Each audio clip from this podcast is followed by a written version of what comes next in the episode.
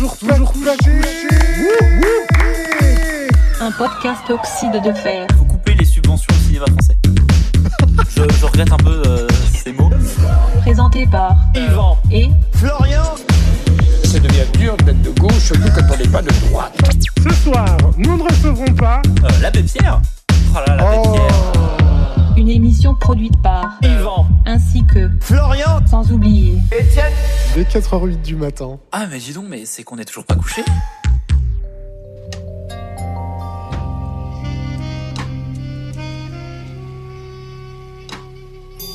Il y a des soirs comme ça, des fins de semaine où on s'emmerde. Il pleut, il y a plus rien à faire, et les nuits commencent tôt. Bah là c'était comme ça.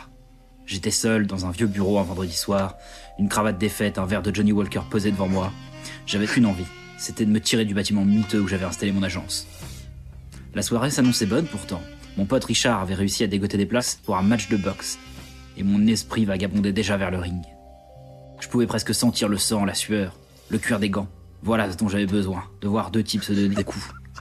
Ça permettrait de me changer les idées. J'allais me lever pour attraper mon manteau et me tirer quand la porte s'est ouverte. Ça aurait pu m'agacer d'avoir un client quand j'étais prêt à partir, mais j'étais trop surpris pour être en colère. Le client, c'était une tête connue. Je dirais pas le nom, mais c'était un type du petit écran. Il avait exactement la même tête qu'à la télé. Les cheveux gris, les petites lunettes rectangles. La seule différence, c'était les yeux. Putain, jamais j'oublierai les yeux.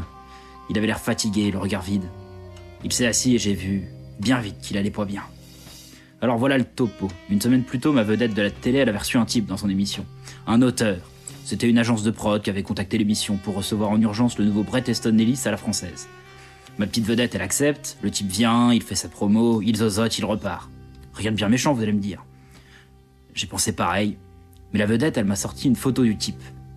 L'auteur, là, Joseph Lupski. Ça m'a sauté aux yeux, putain, je connais cet homme. C'est qui Joseph Lupski Alors j'ai accepté l'affaire. La vedette devenait dingue, ça faisait une semaine qu'il se posait la même question. Putain, c'est qui Joseph Lupski Le matin au réveil, la question revenait. Le soir, ça l'empêchait de dormir. Et évidemment, moi aussi, ça a commencé à me hanter. C'est qui Joseph Lupski Vous voulez le savoir aussi? Alors accrochez-vous parce que c'est une histoire de dingue. Oh là là, je chiale. Oh, elle est terrible Bonjour tout le monde. Bienvenue. Oh, bienvenue Merci infiniment, Yvan, pour cette intro. Bienvenue dans ce, dans ce dixième épisode de ce podcast Toujours pas couché. Oh là là, déjà 10. 10 ans Dix déjà. ans déjà. C'est notre anniversaire. Ouais, c'est. Il se re-aime. Exactement. Merci d'être toujours là après 10 ans déjà. Ça nous fait un, un grand plaisir. 10 ans et on est toujours à la première saison de d'On n'est pas couché. Ouais, ouais, ouais. euh, Qu'est-ce qui se passe dehors en, en 2023 euh, bah, C'est le bordel. Hein. Et euh, on va revenir à un temps un petit peu plus tranquille, qui est euh, l'année 2007. Ouais. Une année 2007 qui démarre sur les chapeaux de roue, euh, en- là où on en est dans, dans la timeline, puisque ça y est, Ségolène Royal a été élue présidente de la. Bravo à elle, putain. Ouais, bravo. Non, évidemment, ça s'est pas passé comme ça parce qu'elle était incompétente et du coup, c'est Sarkozy. Non, donc voilà, c'est c'est la première émission euh, sous le nouveau régime euh, sarkozien. C'est déjà pour la remettre un petit peu en contexte. Euh, c'est déjà une première chose. Voilà, c'est important. Et puis il y a quoi d'autre? Bah il y a des invités, des invités tous plus fous les uns que les autres. Et donc je vais laisser. euh, euh, Est-ce qu'on a Laurent cette semaine? Il a accepté de le faire? Euh, bah écoute, il devait venir là. J'ai pas eu de nouvelles de. Attends. Ah. Ah. Oui. Attends une seconde. Ouais, vas-y. Euh, Bonsoir Ah bah il arrive. Attends. Ouais, là vous pouvez pas voir, mais je le vois dans le couloir de, de la part de Florian. Bonsoir Yvan Bonsoir, bonsoir Laurent. Bah ça va? Bah ça va très bien Ouais. Vous avez vu, je vous ai, je vous ai intégré à ma petite intro. Ça me fait très plaisir euh, bon Laurent, on y va? Je vous engage. euh, Je vous paye à la minute, donc. euh, Ouais, c'est vrai c'est des caméos hein, qu'on fait depuis le début en vrai. Euh, Allez-y Laurent. Ce soir, nous recevrons... Alors attends, je les ai pas notés. C'est exceptionnel. Ce soir, nous recevrons Bernard Giraudot, Julien Drey, Joseph Lupski, Eddie Mitchell, Christophe Dominici, Chantal Latsou, Sonia Dubois, Édouard Collin, et Shirley et Dino. Ouais, trop lourd. Merci, merci beaucoup Laurent. Euh, vous pouvez partir. euh, vous m'envoyez la facture comme d'habitude. Au revoir Laurent. À la semaine prochaine. Ça marche Oh, un peu sec là. ouais. Je sais pas ce qui s'est passé. On tourne pas assez, je pense. euh, il- Ouais, il- ça l'emmerde de venir peut-être. Non, mais c'est vrai qu'on fait ça un jeudi soir. euh, Bah ouais. Il y a peut-être des trucs à faire. Euh, Bref. bref, euh, voilà. Elle commence sur les chapeaux Oh, de roue, celle-là. pas dedans, putain. oh mon dieu. Il s'agit donc des invités que nous recevrons ce soir, mais il me semble bien qu'il y a. Alors, d'habitude, il y a plusieurs invités qu'on ne recevra pas. Ouais. Mais là, je crois qu'il n'y en a qu'une. Ouais. Et. Jingle. Ce soir, ce, soir, ce soir, ce, soir, nous ne. Oui, alors qui est-ce qu'on ne recevra pas ce soir? On ne recevra pas une invitée exceptionnelle qui est Daniela Lombroso. Oh Mais pourquoi on la recevra pas, mec? Est-ce que tu sais pourquoi? On ne la recevra pas parce que euh, l'émission, On n'est pas couché, l'a reçue euh, il y a quelques semaines, oui. le 28 avril 2007. Et en fait, Et en fait, et en fait, en fait, on va en parler. Nous, on va. C'est pour la première fois dans cette. euh, Oh, il y a plein de premières fois dans cet épisode. On va prendre une- euh, juste une invitée d'une autre émission et on va parler du clash qu'il y a eu. Donc avec Daniela Lombroso, euh, parce qu'en fait, c'est une émission qu'on n'a pas décidé de garder. Elle fait pas partie des émissions où il y a beaucoup d'invités importants. bah, a- Mais Daniela Lombroso était importante. il y a Samantha et Chantal, quoi. Et c'est les plus importants à part Daniela. Ouais. C'est vrai que c'est Samantha Oops. Parce qu'en fait, déjà, on ne savait pas qu'il y avait Daniela Lombroso. Pourquoi on ne savait pas qu'il y avait Daniela Lombroso Elle n'est pas indiquée dans les invités. Donc déjà, c'est pour vous dire, la gueule du clash qu'il y a eu, elle est, ré- elle est pas sur YouTube. Et elle n'est pas non plus affichée sur la page Wikipédia euh, de, de tous les invités qu'on qu'on regarde nous pour sélectionner les, émissions qui vont nous intéresser. Elle est pas dedans. Donc, on est tombé dessus par hasard sur, euh, sur cette interview. En lisant la page euh, de Michel Le Polonais. Exactement. Je sais plus, c'était il y a déjà un moment, mais oui, je suis tombé sur la page Wikipédia de Michel Oui, de- Pollack. De, Michel Pollack. Et il y avait cette, cette anecdote avec le, le- le clash avec Daniela Lombroso. Sur quoi porte le clash? Alors, pour vous remettre un peu dans le contexte, elle venait pour vendre un livre euh, sur euh, Françoise Dolto, Oui, Françoise Dolto, la donc mère la maman de Carlos. Donc, qui, qui- qui est aussi, qui est aussi euh, psycho- euh, pédopsychiatre. Et ça tombe bien qu'on vienne parler de pédopsychiatre parce que euh, bah, Pollack aussi, il est pédopsychiatre. T'enlèves le psychiatre. Ouais, et tu rajoutes le euh, film.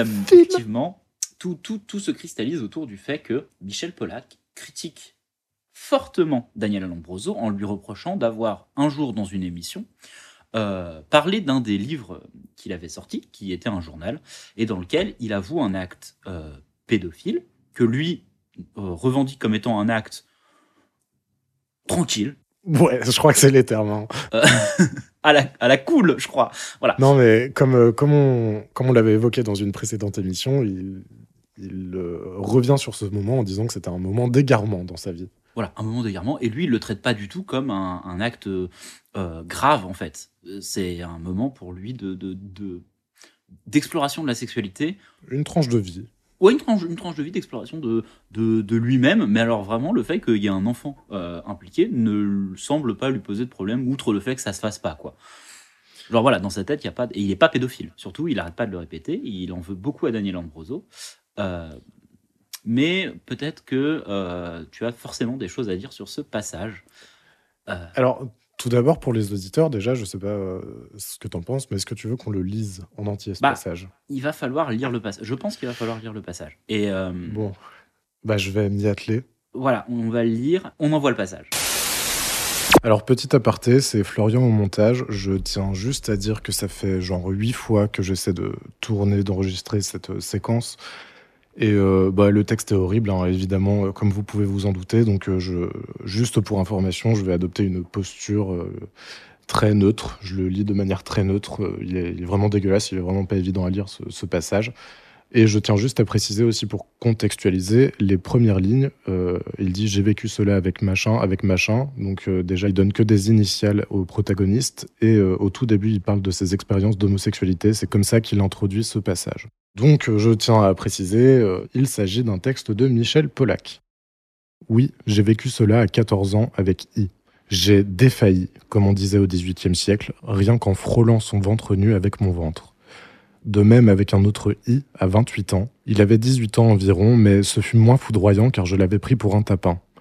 Et enfin, à 40 ans, avec ce curieux gamin un peu bizarre, sauvage, farouche, un rien demeuré, fils de paysan, orphelin peut-être, qui devait avoir 10, 11 ans, peut-être moins, et qui m'a si étrangement provoqué jusqu'à se coucher nu dans ma chambre d'hôtel en me racontant une obscure histoire de relations sexuelles avec un homme de son entourage.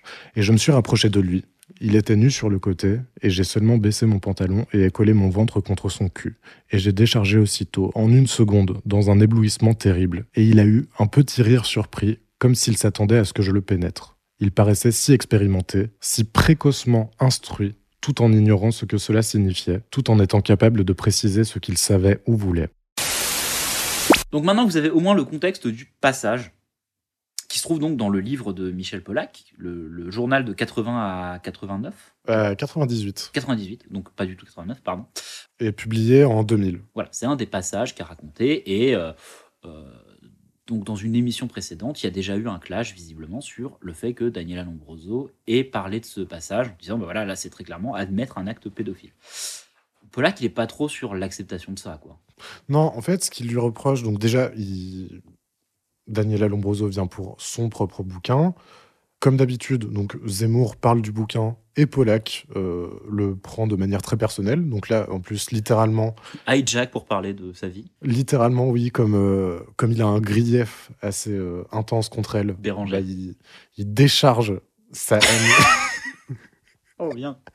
sur, euh, sur Daniela Lombroso à ce sujet. Et donc, euh, oui, il- c'est bizarre, en fait. Il n'assume pas. Il- alors, il s'en prend à elle vraiment de manière très frontale. Il la traite de nunuche.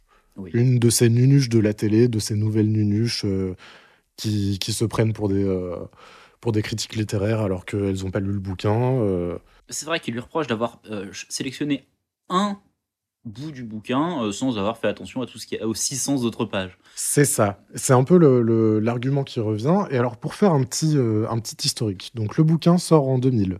Ça parle des événements de la vie de Pollack euh, qu'il a écrit dans son journal intime de 80 à 98. Donc il y a le Rainbow Warrior. Exactement. C'est un bouquin qu'il a, d'un commun accord avec son éditeur, qu'il n'a pas relu avant la publication, parce que ça participait de sa performance artistique, de sa volonté euh, artistique. euh, bref, pourquoi pas. Il a fait une émission juste après la sortie du bouquin, l'émission Riposte sur la 5 présentée par Serge Moati, dans laquelle il y avait un débat avec euh, Marc-Édouard Nab, donc déjà l'odeur Ouais. du plateau. Ouais, ouais, C'est pour vous dire à quel point, à l'époque, le respectable, le respectable du lot, c'était Pollack. Déjà, c'est dire. Et, euh, et donc, la question, il y avait un débat dans, euh, dans cette émission euh, présentée par Moati. La question, c'était peut-on tout dire dans un journal intime? Il était face à Marc-Edouard Nab. Et Pollack a fait annuler la diffusion de l'émission. Et il prétexte publiquement que c'est à cause de passages antisémites du bouquin de Nab qui ont été lus pendant l'enregistrement.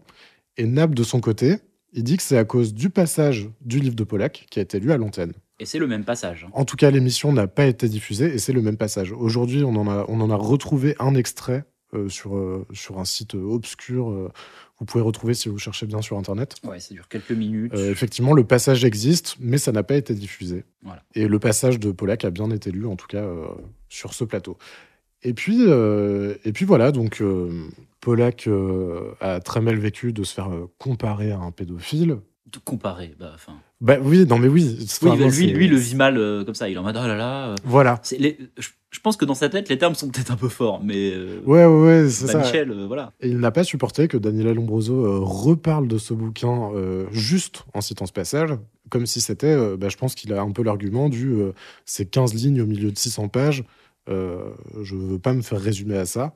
Oui, mais ce qui est. Enfin. Ce qui est débilos. Oui, parce que c'est en fait, oui, c'est 15 lignes qui sont gravissimes dans un bouquin qui est pas si intéressant que ça de base. Et- oui, si tu veux, c'est ta vie, donc forcément tu trouves ça intéressant, Michel. Juste le passage où tu admets avoir commis un crime euh, est beaucoup plus euh, important pour tout un tas de choses. Et vraiment, il veut pas être résumé à ça, mais enfin, j'ai du mal à passer. euh, Enfin voilà, j'ai du mal à passer au- au-delà du fait que bah, le passage est immonde, quoi. Genre. euh, Le passage est immonde, donc euh, dans ses arguments, plus ou moins, on comprend que euh, visiblement, les gens qui parlent que de ça, ils ont mal lu le bouquin, euh, ils n'ont pas compris euh, le côté performance artistique euh, du projet.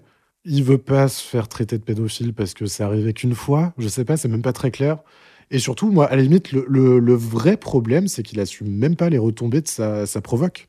En fait, à la limite, s'il voulait assumer complètement la provoque, bah, il assumerait que oui, c'est hyper problématique et ça pose débat dans la société. Oui, mais il le refuse complètement. Il le refuse complètement, ouais, il l'évite. Donc en fait, c'est, je relis pas.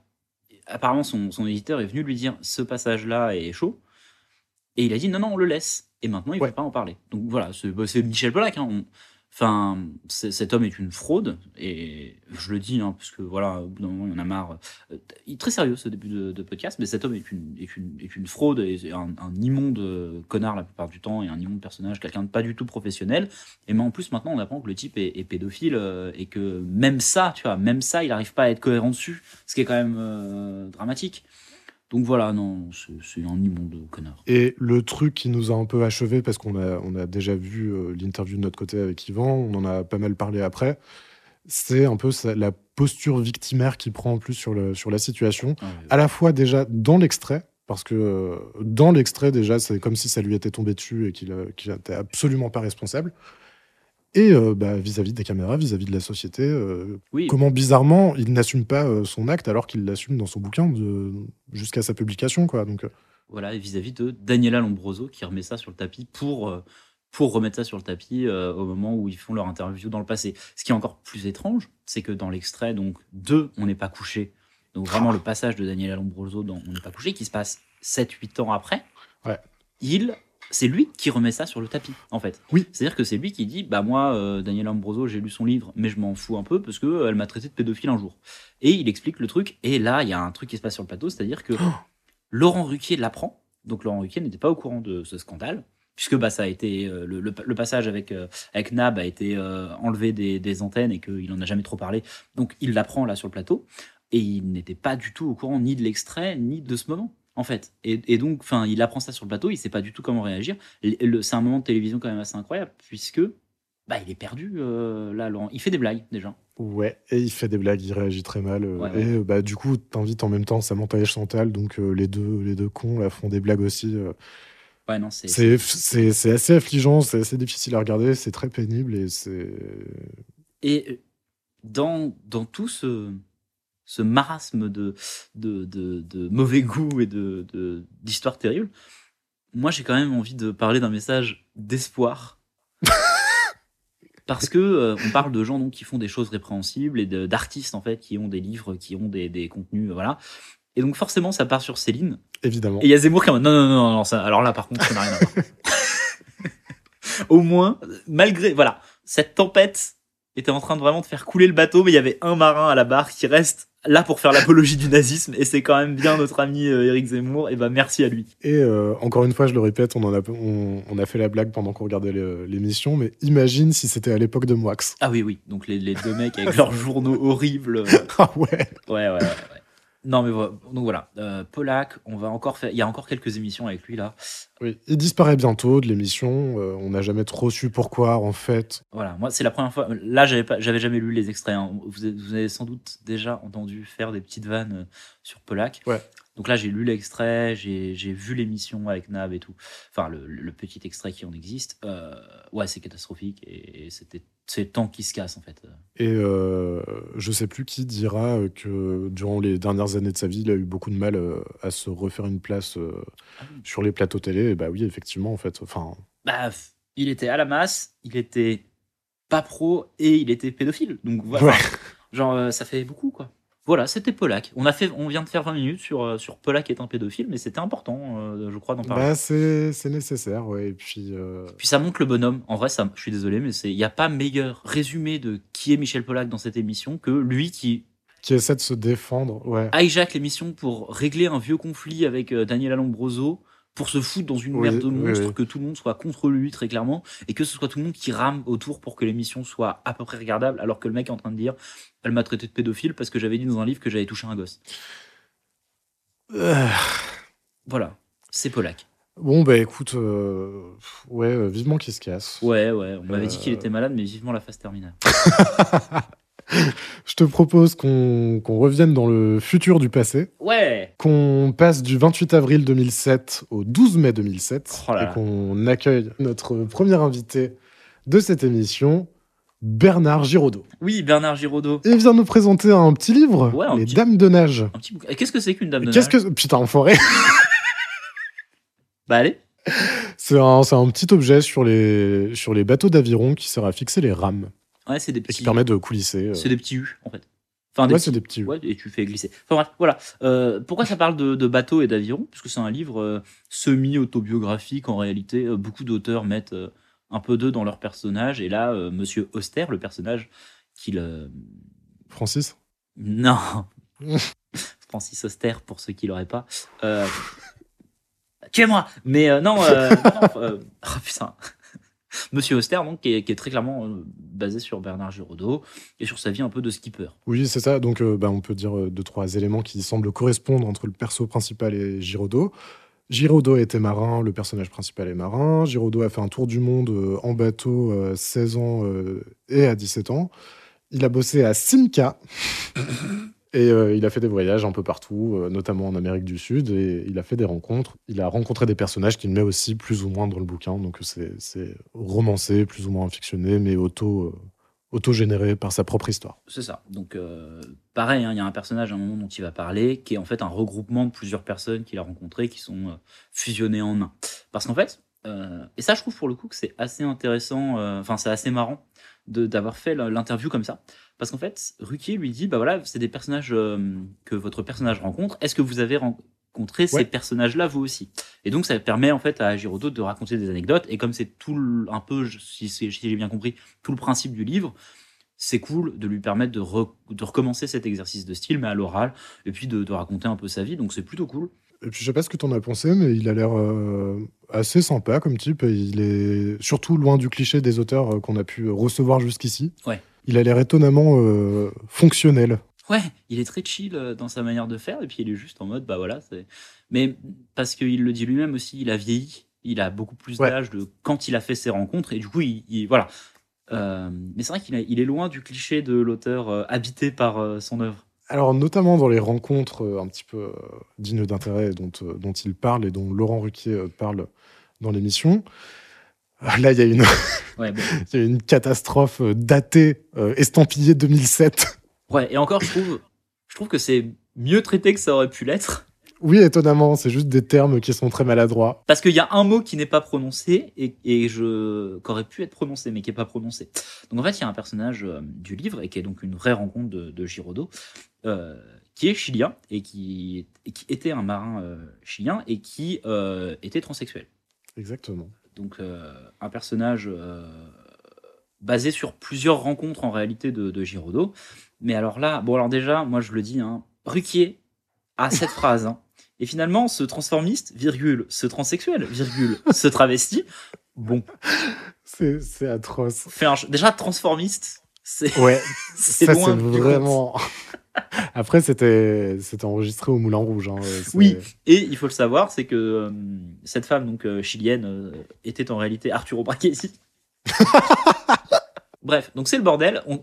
Ruquier galère, Ouais. mais c'est pas le seul. Parce que Giraudot essaie de raconter l'histoire. Oh, elle est incompréhensible l'histoire. En Non, fait, en- il, voilà, il le fait, il essaie de le faire avec euh, beaucoup de tendresse parce qu'il raconte l'histoire vraiment d'une personne qu'il a connue et qui était euh, euh, quelqu'un avec qui il s'entend- s'entendait tout à fait euh, bien et pour qui il a beaucoup de, de tendresse. Sauf qu'il il a décidé d'utiliser tous les pronoms du monde. et, et à la fin, même lui se perd et il dit Bon, euh, vous avez compris. hein, euh, Oui, parce que parce qu'il se retourne vraiment pour parler à Shirley, lui dire non parce que lui et elle en fait est en mode oui, on avait, enfin bref. Mais le mot travesti est utilisé, ce qui donc est tout à fait mal utilisé, mais ce mot aurait pu devenir bien pire avec euh, en raccourcissant un peu le mot, tu vois. Oui, oui, effectivement. Je me dis au moins ils sont pas allés jusque là. bon et puis après on refait sa carrière euh, classique, euh, on n'est pas couché. Hein, euh. Ouais, classique. euh, on ressort euh, quelques extraits de vieux films. euh, il a joué dans Arsène Lupin euh, quand il était tout jeune. euh. ouais ouais. Puis dans plein de films un peu érotiques. euh. Ouais, c'est ça. Donc voilà, non, en vrai, l'interview était pas dégueulasse parce que, comme tu l'as dit, il est pas du tout dans le cliché. Il raconte des histoires, même si elles sont racontées euh, euh, à la mode 2007, donc avec des, des problèmes au niveau des pronoms, des pronoms, pardon, euh, relativement bien racontées. Donc en vrai, c'était assez intéressant. Je trouve ça assez cool. Et moi, Ouais, je ouais, suis pas cool. contre lire ce livre. Voilà, je le dis. Ouais, moi aussi, je suis curieux. Enfin, sur le moment, je me suis dit pourquoi pas. Mais Ouais, ouais, non, non, ouais, je suis d'accord avec toi. En fait, c'est un pourquoi pas ou si c'est raconté comme je pense que c'est raconté, des petites anecdotes euh, les unes après les autres euh, avec une, une trame de fond finalement pas si importante, je pense que tu peux vraiment te faire kiffer sur la plage à lire ce livre. Ouais, de ouf. Et là, il y a. L'émission nous prend par surprise, elle nous décale une grande claque dans la gueule. Alors putain, on avait, on avait nos repères, on commençait à bien s'installer. Là, c'est bon, c'est la dixième, on a, on a nos codes, Parce que nous, on s'attendait aux, aux questions des animateurs qui ne sont pas vraiment là. bien sûr. Donc euh, les questions des animateurs à la base, c'était juste des questions euh, qui étaient récupérées à droite à gauche dans des émissions et qui étaient données aux invités dans le fauteuil de manière purement impersonnelle et, et pas, euh, pas personnalisée du tout. quoi. C'était juste euh, une question comme ça qu'on chopait d'un animateur et qu'on donnait à l'invité. Je l'ai fait, c'est pas très compliqué. Ouais. Et euh, en fait, c'est des dessins maintenant. Non, pas du tout. C'est des tweets. C'est pas encore. Ça arrivera, mais c'est pas encore. Mais là, maintenant, en l'occurrence, il y a des animateurs, mais qui posent des questions. Donc, ils sont allés enregistrer des vraies personnes pour poser des questions aux invités euh, sur le plateau. Et pff, Dans leur loge et tout. Là, il fait bah, euh, Alain Chabat. Alain Chabat qui est animateur, puisque Burger King. quiz. Et là, Alain Chabat dit Euh, Bernard Et on a pété un câble. On a vrillé, en fait. Et moi, je me dis, dans tout ça, Bernard Tapie, s'il regardait la télé à ce moment-là, a dû péter un câble. Ah là, il a dû se dire Je vais appeler Michel. J'en étais sûr qu'il l'avait fait pour de vrai. Deniso. Parce que, pour rappel, euh, Ouais. pour rappel, si vous vous souvenez, euh, Bernard Tapie, le clash, le fameux clash avec Bernard Tapie, euh, à la base, on pensait que ça venait, et manifestement c'était le cas, de Bernard Tapie qui prend personnellement une question des animateurs, donc Deniso en l'occurrence, alors que ça lui était pas destiné du tout, c'était juste un extrait du grand journal random, euh, et, et c'est l'émission qu'il a réutilisé. réutilisé, voilà. Et lui, il pensait que c'était perso pour lui qu'on avait demandé à Michel Denisot de lui poser une question en traite. Là, il a dû être bien perdu, le pauvre. Donc euh, nous aussi, on était bien perdus euh, Ah ouais, ouais, cette fois-là. sur le coup, on a, on a- euh, ouais, c'était, bref. Mais Bernard Giraudot, plutôt une bonne, une bonne chose. Donc voilà, il dégage. Premier invité sympa. Il vient, il part, euh, il reviendra pas sur le plateau, c'est fini pour lui. Nous recevons à présent Julien Drey.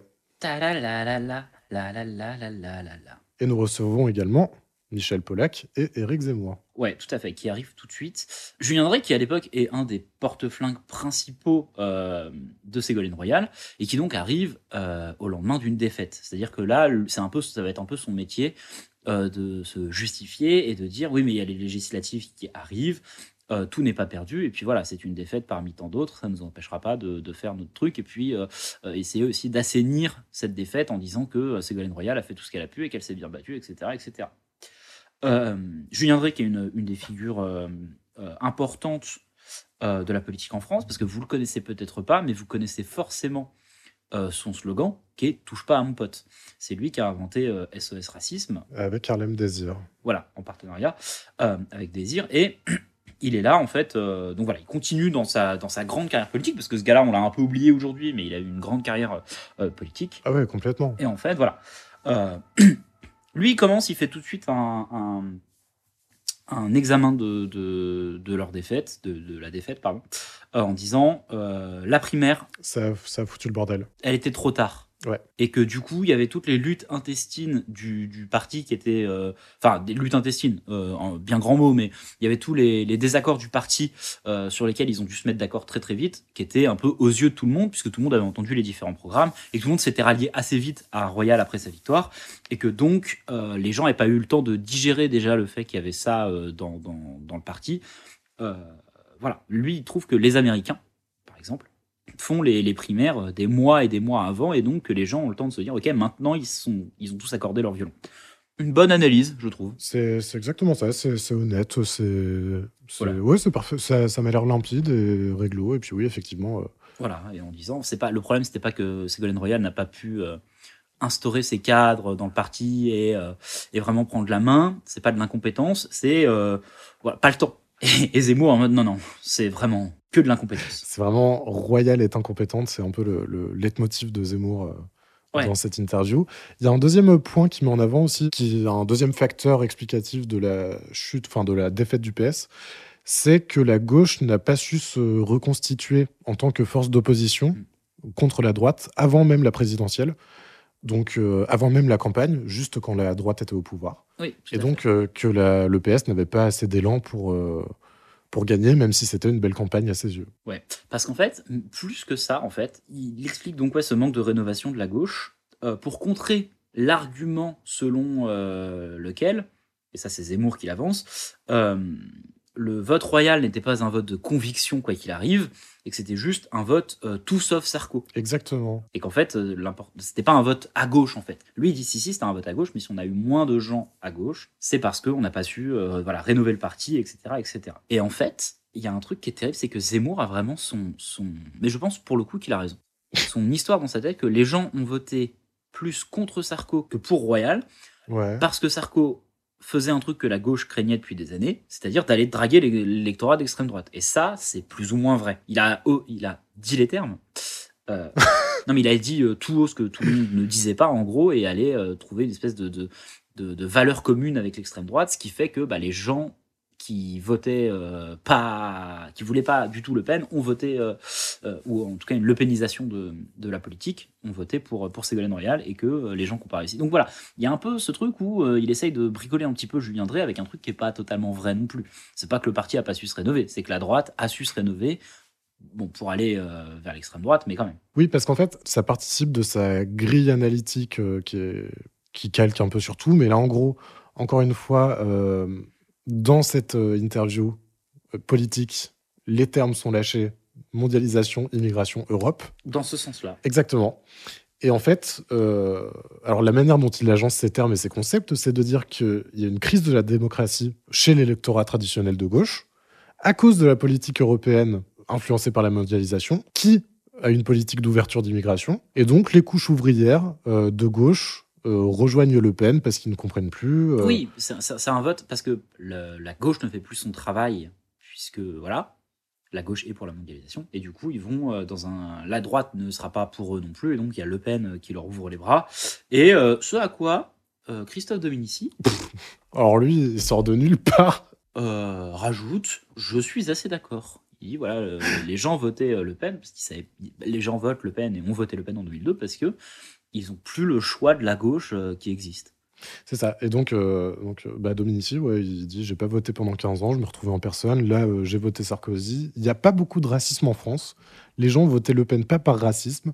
Tous les gens au FN ne sont pas racistes. Je ne suis pas raciste, mais j'ai voté Sarko, moi. Voilà, Dominici, donc, qui, qui dit pour qui il a voté en disant euh, j'ai voté Sarko parce qu'il disait les choses que disait Le Pen, visiblement, tu vois, C'est ça. un petit peu dans ce sens-là. Et Polak est du coup pas d'accord, il est en mode oh, quand même, le type est nazi. L'argument qu'il utilise notamment, c'est qu'il invitait des nazis dans ses congrès. euh. Et Zemmour Il pète un câble. va défendre. Ah, Zemmour, non, attendez, c'est pas ça les nazis. Et pour revenir un petit peu aussi sur le, le- la lecture de Zemmour, euh, Zemmour reproche notamment à Drey d'avoir fait culpabiliser la droite sur certains sujets, Oui, notamment euh, dans les années 90 notamment. les valeurs communes avec, avec le FN. Voilà, jusqu'à parler de la lepénisation de la droite, et donc euh, ça rejoint son argumentaire. Tout à fait. En disant euh, Sarkozy a enfin eu le- le- les couilles d'aller un peu plus à droite. Et du coup, il a gagné. Exactement. Parce que les, les seuls gens qui ont voté pas pour lui, en fait, ils ont voté contre lui. Ils n'ont pas voté pour Le Pen. Parce qu'elle est nulle, faut le rappeler. Dans la, la grille de lecture de, de Zemmour, Bien sûr, elle est incompétente. elle est nulle à chier. Euh, Polak parle d'une anecdote perso. Et en soi, on s'en fout un peu, parce que c'est une attaque ad nominem euh, sur le fait que Dre soit impré- imp- impréparé en général. Oui. Euh, Dre lui dit Bah oui, parce qu'en fait, je suis pas acteur, je suis homme politique et je m'en fous qu'on considère que j'ai l'air d'un idiot sur un, sur un plateau télé. Là, si on m'écoute pas, de toute façon, on trouvera toujours à redire à mon physique. Et je m'en fous de pas être préparé par un coach euh, pour avoir les, les bonnes réactions. Euh, tout le monde applaudit. Donc la classique, hein, attaque de Polak, il se fait retourner, tout le monde applaudit le type qui vient de retourner Polak. Mais ce qui, ce nous a saisi de, de- d'effroi, c'est que une des phrases que dit euh, Julien Drey, c'est Je ne suis pas d'accord avec vous, Michel. Et que là, en régie, il y a eu un couac parce qu'ils ont mis Eddie Mitchell pendant 11 dixièmes de seconde. C'est sublimissime. Et t'as dit un truc qui m'a fait crever de rire, t'as dit que c'était comme si euh, c'était réalisé par une IA, tu vois, mais c'est vraiment Oui, ça, quoi. C'est oui, l'IA oui. qui a entendu Michel C'est que ça a trigger, ouais, c'est que ça a trigger. euh, qui se rue sur Eddie Mitchell, et en fait, c'est une, euh, c'est une erreur, et qui revient tout de suite après sur Dre. sur Dre, donc même pas sur Polak, on dit jamais Polak. Il y a un plan d'un coup comme ça sur. C'est une. T'as mal enregistré un truc sur une cassette et du coup il reste un petit bout de la pub d'un coup, tu sais. C'est exactement ça. Enfin bref, c'était incroyable. Pollack euh, dit aussi, euh, il raconte aussi une anecdote. Une fois, il a fait un dîner, euh, un, un déjeuner avec euh, Julien Drey. Ah oui. Et juste- vrai. Le préambule de son anecdote, c'est Drey, je l'ai connu jeune homme. Voilà. Voilà. C'est juste maintenant, ça, ce genre de truc nous fait, nous trigger. Et le deuxième truc aussi, c'est qu'il dit c'était à l'époque du Rainbow Warrior. Oui, il, parle, il reparle du Rainbow Warrior.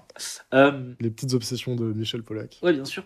Euh, en fait, on parle de mondialisation, donc euh, forcément, parce que Zemmour, il est, il est avec son bingo et il essaie de tout placer. Et Pollack dit, mais non, mais pas du tout. il- Ce qui a marché, c'est au contraire l'américanisation de, de Sarkozy. Et parce que moi, par exemple, euh, mon restaurateur, il m'a dit que ses enfants votaient Sarkozy parce qu'ils avaient l'impression que c'était comme eux, euh, qu'ils étaient comme lui, des self-made men. Et là, ça part sur l'Amérique. Mon Amérique à moi. Ouais, ça part sur l'Amérique, ça part sur euh, donc référence à Sarkozy qui allait euh, Serrer la paluche à bouche. qui allait serrer la paluche à bouche. Sarkozy a une fascination pour le modèle américain, la, figure, la figure du self-made man, et dit notamment la phrase suivante C'est pas un hasard s'il aime jogger comme il jogue. Et là, pareil. il y a un Encore une fois, y a un plan plan. sur Eddie Mitchell qui a l'air de se dire Putain, quel titre de fou Parce que si on l'a dit vite, jogger comme il jogue, ça peut vite faire penser. à- on l'entend un peu, Et bah, le Eddie. et figure-toi que j'ai fait mes petites recherches, Oh. et en fait, il s'avère que la chanson Ah ouais Jog, jog, jog comme tu jogues Ah, existe. ah c'est pour ça, il réagit. En fait, il réagit. Alors, est-ce qu'il réagit à une, une chanson qu'il a. Parce qu'en plus, on sait que Julien Drey est fan. Donc, est-ce que Julien Drey fait référence ou alors est-ce que c'est l'inverse et que ça l'a vraiment inspiré Est-ce que Je sais pas qui a inspiré l'autre, mais D'accord. en l'occurrence, j'ai j'ai retrouvé l'extrait, donc ça, ça, ça vient d'une vieille euh, radio française euh, en 63. Ah bah donc, La chanson Jog Jog comme tu jogues d'Eddie Mitchell, et je vous propose d'écouter maintenant. oh, juste après les chaussettes noires en plus, incroyable. Oh Nicolas, ton futur est au bout de tes pas. Tu glisses sur l'asphalte Paris jusqu'à Malte. Enfile ton survêt et enlève ta Rolex. Alors tu jog, jog, jog comme tu jogues. Alors tu jog, jog, jog comme tu jogues. Alors tu jog, jog, jog comme tu jogues. Alors tu jog, jog, jog comme tu jogues. Oh comme tu jog, jog. Voilà, voilà. Extrait de l'émission Salut les copains euh, dans les années 60. Encore une bonne voix. Ah, dans, oui, des années 60. Donc, euh, oui. Ouais, Ah, euh, ouais, la Rolex, Malte, tout ça. hein. voilà, pardon. Ah, et donc voilà, c'est ça. Et donc, ce qui confirme notre euh, hypothèse que Julien Drey donc, fait référence à une chanson de Eddie Mitchell parce qu'il est fan. C'est sûr, c'est sûr que c'est que c'est le cas. Ok. Et puis on parle d'un livre, La femme fatale. Ah oui, le livre La femme fatale qui parle de euh, Ségolène Royal par les journalistes Raphaël Bach et Ariane Chemin, dont on reparlera dans quelques années avec un magnifique passage de Welbeck dans l'émission. Oh, ouais. Euh, mais pour l'instant, on est en 2007 et on parle de Royal, donc c'est un bouquin fait, fait par des journalistes. euh, Ariane Chemin, elle a la réputation, et elle l'aura aussi avec Welbeck, de faire des, des portraits très, euh, Sensationnalisant. très intimes, très intimistes et sensationnels, et qui, qui vont parfois... elle n'hésite pas à choper des infos qu'elle ne devrait pas diffuser. euh, les, Bah, ce qui est le cas là aussi. elle suit les gens et ensuite elle, euh, elle les... souvent euh, les gens disent que déontologiquement elle pose problème. Et euh, dans ce bouquin, les, les deux journalistes attribuent des propos à Drey sur le couple Hollande-Royal. Drey dit qu'il y aura des actions judiciaires Tout à fait. contre, contre, ces, contre propos qui lui ont été mis dans, la- dans sa bouche. Et, euh, et donc ces propos, en l'occurrence, ce serait sur une prétendue tromperie de Hollande. Alors maintenant qu'on connaît le personnage, on se dit que c'est probable en tout cas. Oui. Oui, oui. Bah, après, on n'est pas dans leur couple non plus, mais ils ont fini par. Non, bien ça. sûr, mais, mais en tout cas, oui, ça. Le, le revoir maintenant, c'est marrant parce que avec euh, l'histoire du scooter et des pains au chocolat, euh, Oui, voilà, Trierweiler euh, s'est s'est fait tromper par, euh, par le, le- le bon président. le bon flambeau. le flambeau. Et en tout cas, donc euh, suite à la tromperie de Hollande, Royal se serait présenté aux primaires contre lui pour se venger. Et il faut savoir que Hollande comptait sur Jospin en tant que soutien pour sa campagne aux primaires. Le retour. Voilà. Et euh, Royal lui aurait dit si tu vas chercher Jospin pour faire barrage, tu ne reverras plus jamais tes enfants. Voilà. Et donc ça, Drey dit, bah, je l'ai jamais dit. Ouais. Et en plus, on porte plainte parce que bah, c'est là, à ce niveau-là, c'est vraiment euh, euh, illégal de, de faire ça. Euh, et là, tout de go, je sais pas si t'as si t'as remarqué, Ouais. il y a un homme qui sort de l'ombre.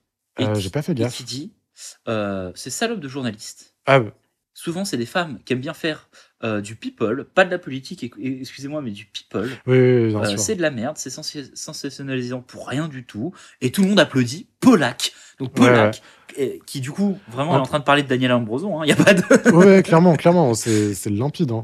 C'est- et tout le monde l'applaudit. Euh, ah, les gars, bravo. hein. Et qui, qui en profite aussi pour être hyper misogyne au passage. Oui, oui, euh, ah, vraiment, il dit les salopes, ce sont des salopes. Il les traite de Ouais, salopes. euh, Et d'ailleurs, euh, l'une des critiques de Dre, en plus de dire qu'il va, qu'il va porter plainte et qu'il y aura des actions judiciaires, il dit le plus grave dans ce livre, au fond, c'est qu'on fait croire qu'une femme ne peut pas être candidate parce qu'elle a des convictions. Mais c'est juste à cause de ses histoires amoureuses, à cause de ses, de ses sentiments. Et ça, et ça, pour le coup, Zemmour est en mode oui, voilà. Ouais. Le livre raconte peut-être pas que des conneries, fais voir. Elle est euh, avant tout incompétente. Oui, Il faut bien qu'il y ait une raison pour qu'elle soit là. C'est pas possible autrement. Ouais, sinon c'est. Euh, voilà, bon, c'était Julien Drey, c'était pas si désagréable que ça. Bah étonnamment non, parce que contrairement à ce que Polak dit, il est pas mauvais en vrai hein, sur les plateaux. euh. Non, voilà, et puis en fait, Julien Drey a pu parler un peu. Zemmour a coché toutes les cases de, de Zemmour. Ouais. Polak a fait une Polak, mais on s'en fout. Parce que finalement, bah, voilà, on en a appris un peu plus sur l'état de la gauche, sur le fait que bah, les, les- les législatives arrivent et qu'il y a une restructuration à faire. Et puis on le sait, tout ça. Pour le coup, il dit que des trucs qui sont vrais, parce qu'on a le. Ouais. On on a la chance de vivre en 2023. Donc on sait que bol. tout ça, c'est des trucs par lesquels va passer la gauche. Donc voilà. Pas si mal. Pas très intéressant, mais pas si mal. Et bien du coup, je propose qu'on reçoive à présent Eddie Mitchell et Julien Drey va s'asseoir juste à côté de lui, euh, aux premières loges, parce qu'il est encore une fois très fan. C'est vrai qu'il est très très fan. Eddie Mitchell vient pour présenter son album euh, Jambalaya. Jambalaya. Jambalaya. Ok, ah, sans regarder, Florian, qu'est-ce que le Jambalaya? Ah putain, j'en ai aucune idée, j'ai pas, fait aucune recherche sur euh, cette euh, interview.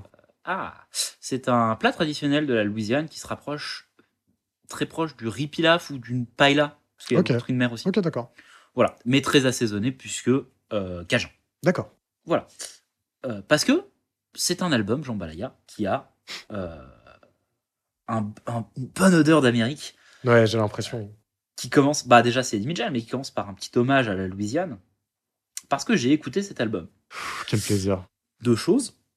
Premièrement, cet album fait 56 minutes, Ah, ok. ce qui est très long, qu'on se mette d'accord. Deuxièmement, je suis pas insensible au côté un peu désuet, euh, vieux beau, euh, americana, un peu dégueulasse. euh, Ouais, bien sûr. Voilà, je trouve que c'est... Écouter ça de temps en temps, ça, ça me fait un peu marrer, tu vois. Euh, c'est un vrai bon album. Ah merde, Ah, putain. Est-ce que c'est pas le premier bon album qu'on a eu? Non, il y avait quand même Boranger. de l'herbe. Ah, il y avait de l'herbe. Non, de l'herbe, c'était vraiment bien. Là, c'est un vrai bon album d'Eddie Mitchell. Si tu veux écouter un, un album d'Eddie Mitchell et t'as as envie de en prendre un des bons, prends celui-là. Euh, Ok, c'est une bonne porte d'entrée. euh. Et ben, en vrai, pas trop. C'est juste pour ça qu'il est bien, parce que c'est pas euh, 20 fois la- les mêmes types de chansons très euh, euh, reprises de, de- de vieux standards américains. Il y a vraiment mais 800 styles Ok. tous tous très euh, musique euh, américaine tu sais euh, ça, ça, ça va du, du- il y a des trucs un peu un peu jazz des trucs un peu euh, blues ou alors il y a- attends il y a même des trucs qui sont euh, jazz manouche c'est exceptionnel et putain tu découvres un Eddie Mitchell qui est qui, pa- qui fait une chanson sur l'égalité des sexes l'antimilitarisme l'adversité et il y a une chanson qui s'appelle je t'en veux pas Ouais. qui parle du piratage musical Non, et qui flingue les maisons de disques incroyable. En putain, disant génial. je t'en veux pas parce qu'en fait bah oui les, les disques sont chers et puis euh, bah, aller piquer des trucs chez le disquaire ça a toujours existé et euh, t'es un un jeune qui a pas d'argent pirate du moment que t'écoutes la musique et que tu la vis l'important on est des artistes avant d'être des vendeurs. Non seulement ça, et puis en plus, euh, oui, c'est c'est un moyen de, de diffusion comme un autre et qui, euh, qui engendre d'autant plus euh, des carrières musicales aussi. ouais mais du- voilà lui c'est là. Et en vrai il y a un peu d'histoire. Tu sens qu'il y a un peu de vécu de lui qui piquait des trucs chez les disquaires enfin, tu en mode oui d'accord. Ah, c'est génial. il se parle un peu lui. Donc voilà. Très inattendu. Télécharge du prix 4 et tu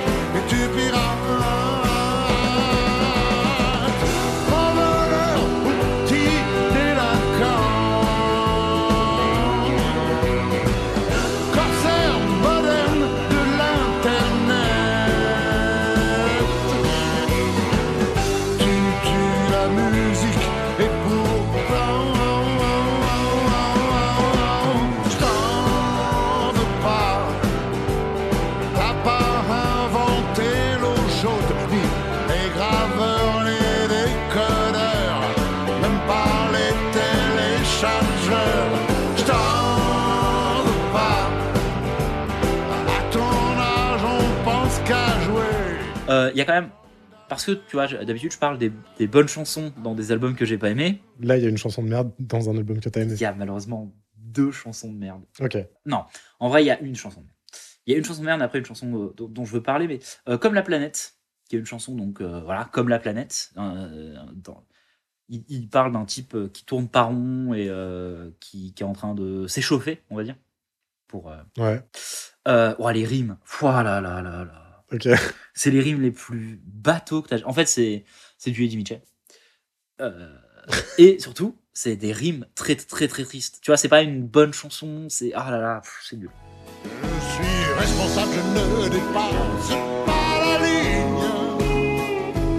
Je suis raisonnable, je ne demande que l'impossible.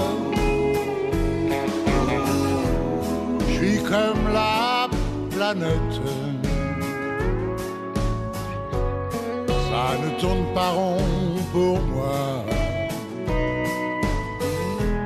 Je suis comme la planète. Les saisons du cœur ont froid. Et l'autre chanson dont je veux parler, c'est Le Seul Survivant. Ambiance un peu Fallout, euh, type qui sort d'un abri atomique Ouais. et qui raconte un peu cette ambiance euh, euh, post avoir passé 35 ans dans un abri atomique. Euh, le twist étant que c'est du point de vue d'un mec qui sortirait du- d'un abri atomique euh, sous la présidence Bush aux États-Unis. Il n'y a pas eu l'apocalypse atomique. Il y a juste l'Amérique de maintenant du point des yeux d'un type qui s'attendait à voir euh, la, la, la guerre nucléaire, quoi. Ok, ok. Et il est en mode, bah, je me sens comme un mutant, mais en vrai, c'est moi le seul survivant de l'Amérique. Hum, D'accord. Et que vous avez. re- Je suis parti, c'était Eisenhower, et, des... et là, c'est un, un mec qui veut en- envahir l'Irak, quoi. Genre, les gars, euh, l'apocalypse, elle a eu lieu, mais pas, dans... pas comme ce que moi j'imaginais. Et il y a plus que moi qui suis un Américain avec des valeurs et tout. Écoute, elle était inattendue. Elle est pas très bien, mais je... le, le propos est bien. J'apprends qu'Eisenhower a cassé sa pipe, que d'autres présidents sont décédés, a un nouveau va-t-en guerre ex-alcoolique, dont les neurones s'en servir sont usés. Je suis le mutant, mais le seul survivant d'une ère nucléaire et j'ai besoin de prendre l'air. Pardonnez-moi si j'insiste, mais je suis vieux et tout triste. Et la solitude provoque les monologues. De parler, c'est déjà un dialogue. Je suis mutant, hors du temps. Suis le seul survivant. Et Palomador, c'est une, c'est c'est un torchon. Ah ouais? Ah, c'est Verona. Parce que j'ai été voir sur internet. Les gens sont fans absolus. Les gens trouvent que c'est une Ah, de, ces, de ces exceptionnelles chansons, qu'elle est très bien et tout. Elle est nulle. Ok. Mais ça parle d'une réfugiée politique. Donc en même temps, le message est beau, tu vois. Mais c'est nul. Voilà. C'est pas bien. L'album est un peu trop long. Euh, ça parle. Voilà. Les, les- les- les thèmes sont bien. Certaines, certaines des musiques sont vraiment bien. Après, il y en a. C'est des, c'est des, des, des foirages total. Globalement, je suis pas mécontent d'avoir écouté cet album. Le duo avec Johnny Ouais.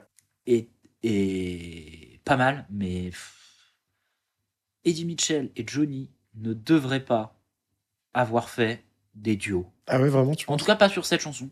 Pas, pas dans cet album. Pas sur des chansons écrites par Eddie Mitchell. Euh, parce que quand c'est euh, Vieille Canaille et tout, ça marche. Parce que voilà, il mélange un peu les styles. Mais là, c'est vraiment trop le style d'Eddie Mitchell qui, qui ne correspond pas du tout à Johnny. Du coup, c'est juste. Sa voix ne correspond pas à, à toute cette ambiance, je trouve. En tout cas, pas sa voix en 2007.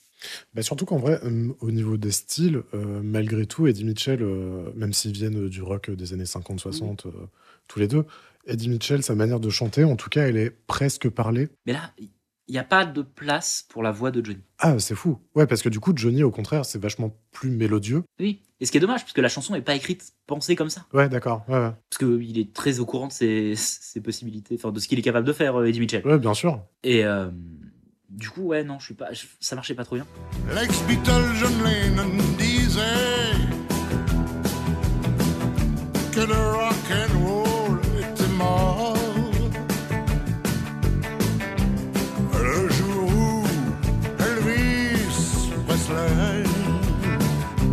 jihad près de Francfort. Certains disent que le King Vieto dans une île cachée, un endroit sûr. J'espère pour lui qu'il est bien mort. 28 ans sous terre, ça serait trop dur. Des légendes, des légendes. À consommer toutes prêtes sur commande.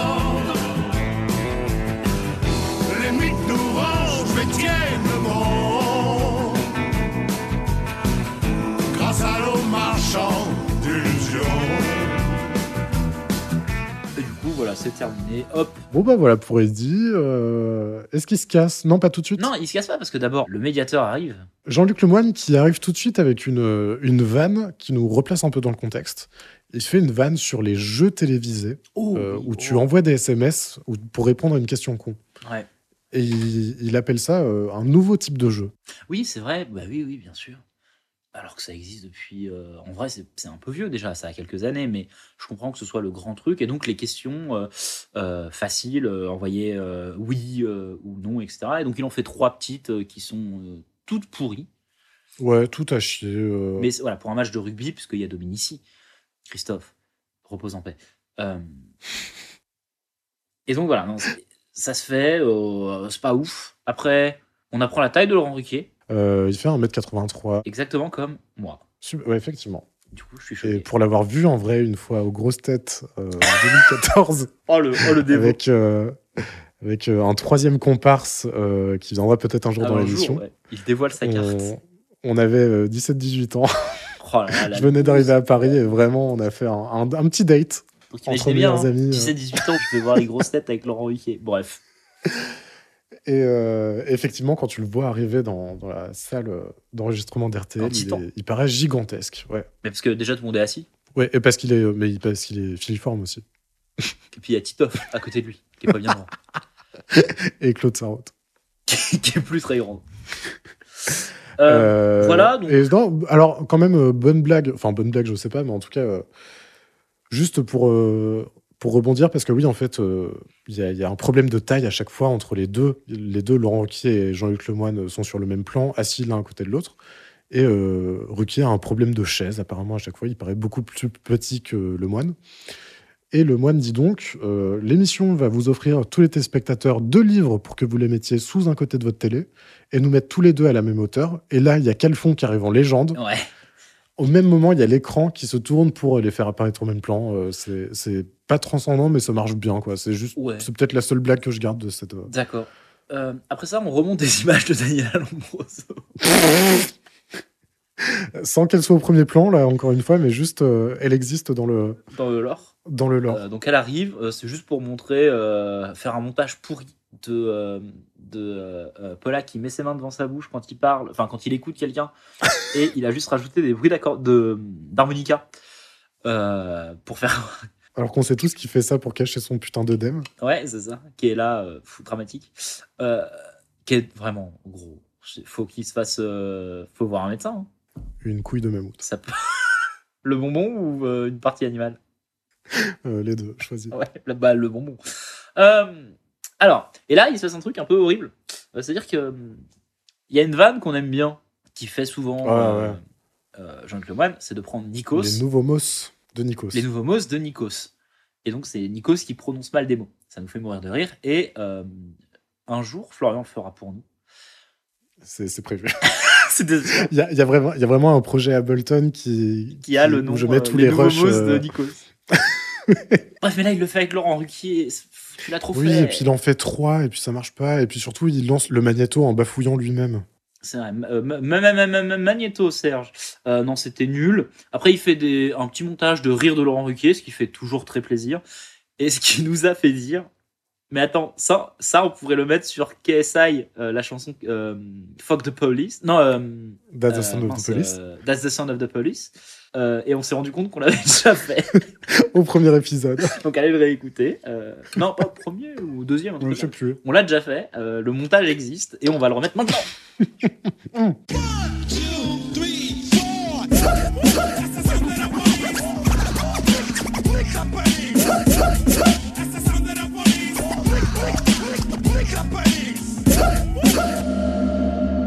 c'était bien de la merde. hein, euh. Voilà, c'était un moment un peu marrant. Honnêtement, c'était, ça faisait du bien en fait. Après, en fait, C'était ça permet. Non, c'était de la merde. De la merde à 100%. Non, c'était de la merde. C'était pas drôle. Mais ça permet Oui, de, dans le conducteur, euh, de faire un souffle c'est une respiration. euh, avec la deuxième partie de l'émission, puisqu'on on accueille directement quelqu'un où l'ambiance va changer un petit peu en fait.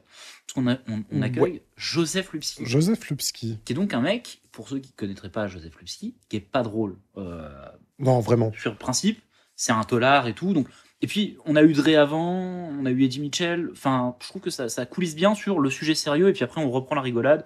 Il est vraiment entre euh, Joseph Lusky, là, il est vraiment entre Jean-Luc Lemoyne et Shirley Dino. Euh, ça permet d'avoir les, les rigolos. Et donc là, Joseph Lusky qui vient parler d'un sujet un peu plus sérieux. Là, c'est un petit peu la partie. euh, tu sais, on s'était rendu compte qu'il commençait à faire des interviews. Sur euh, des, des faits divers. Et là, c'est un fait divers pas assumé. Ouais, ou en tout cas romancé, parce que du coup, on reçoit le deuxième auteur de la soirée, techniquement, après Giraudot. Là, il, il présente Joseph Lupski, il présente un- une œuvre de fiction, mais inspirée largement de sa, de sa vie. Oui, tout à fait. Donc, Joseph Lusky, ouais, c'est qui? Déjà, son livre, on peut en parler. Son livre s'appelle La cellule de Zarkane. Voilà. Ça parle de prison. Cette, euh, cette personne, c'est un ex-tolard. Dans son bouquin, il raconte l'histoire d'un de ses vrais euh, compagnons de cellule, qu'il a rencontré en prison. Et en l'occurrence, il a fait euh, 18 ans de prison, euh, alors qu'il était innocent, et qui, en tout cas, qui, qui clamait son innocence. Mais en fait, il avait un mauvais avocat. Oui, c'est ça. Et c'est pas allé très loin. Et au bout d'un moment, il s'est. Et il s'est pas battu, il a pas fait appel, il a dit bah voilà, on vient de me, on vient de me coller 18 ans, parce qu'il fait l'intégralité de la peine. Je prends 18 ans et tant pis. Et, et son histoire, donc, c'est qu'il faisait partie de la pègre toulonnaise dans les années 80. Il accompagnait un ami en voiture qui, qui voulait s'enfuir de France. Ils ont croisé euh, par malheur la bagnole de flics. Son ami a paniqué et a tiré sur les flics. Il a tué l'un des deux. L'autre policier a riposté. Et là, accident en fait. euh, L'ami qui devait s'enfuir est mort et Lupski prend pour tout le monde. quoi. euh, c'est un peu dit que euh, bah déjà il avait pas moyen de prouver que c'est pas lui qui avait tiré. Ouais. Et puis en plus, bah, le fait qu'il y ait un flic mort fait qu'il a pris la max. Et, et donc voilà. Et par contre, il raconte pas son histoire à lui, il raconte l'histoire qu'un que son, que son compagnon de cellule en fait lui a raconté. Euh, et en fait, il, il y a mis vachement de sa vie dedans. Ce qui Ouais. fait que c'est un peu un match-up des deux vies. Euh, parce qu'il y a un peu de la pègre, il y a un peu de la vie de, de Zarkane, donc euh, le compagnon de cellule, pour raconter en gros l'histoire de Zarkane de A à Z. en- et c'est un peu une fusion de Lupski et Zarkane. en fait. Euh, Zarkane qui a un surnom pour les Arcanes. Exactement. C'est un thriller, donc un peu de pègre. Zemmour a bien aimé. Étonnamment. Donc déjà, ouais. Zemmour et Pollack sont là. On- ce qui veut dire qu'on laisse enfin, pour une fois, à Pollack l'occasion de briller. Bah oui. Euh, donc Pollack est là. Euh, Zemmour a bien aimé le livre, euh, malgré le style. Et euh, c'est ce que dit Laurent Ruquier, euh, donc, parce que ça a été écrit, ça a- le livre a commencé à être écrit en prison, donc euh, le, le- Joseph Lupski a pas l'air, parce que faut voir la gueule du type, Euh, sans vouloir être méchant, le type est, est- tu sens qu'il est pas auteur dans l'âme, quoi. Enfin, ouais. il, a, ouais, il a ouais. écrit avec ses mots et tout, c'est pas la question, mais il est un peu euh, Rustre. austère. Ouais, ouais, c'est ça. Ouais, ouais.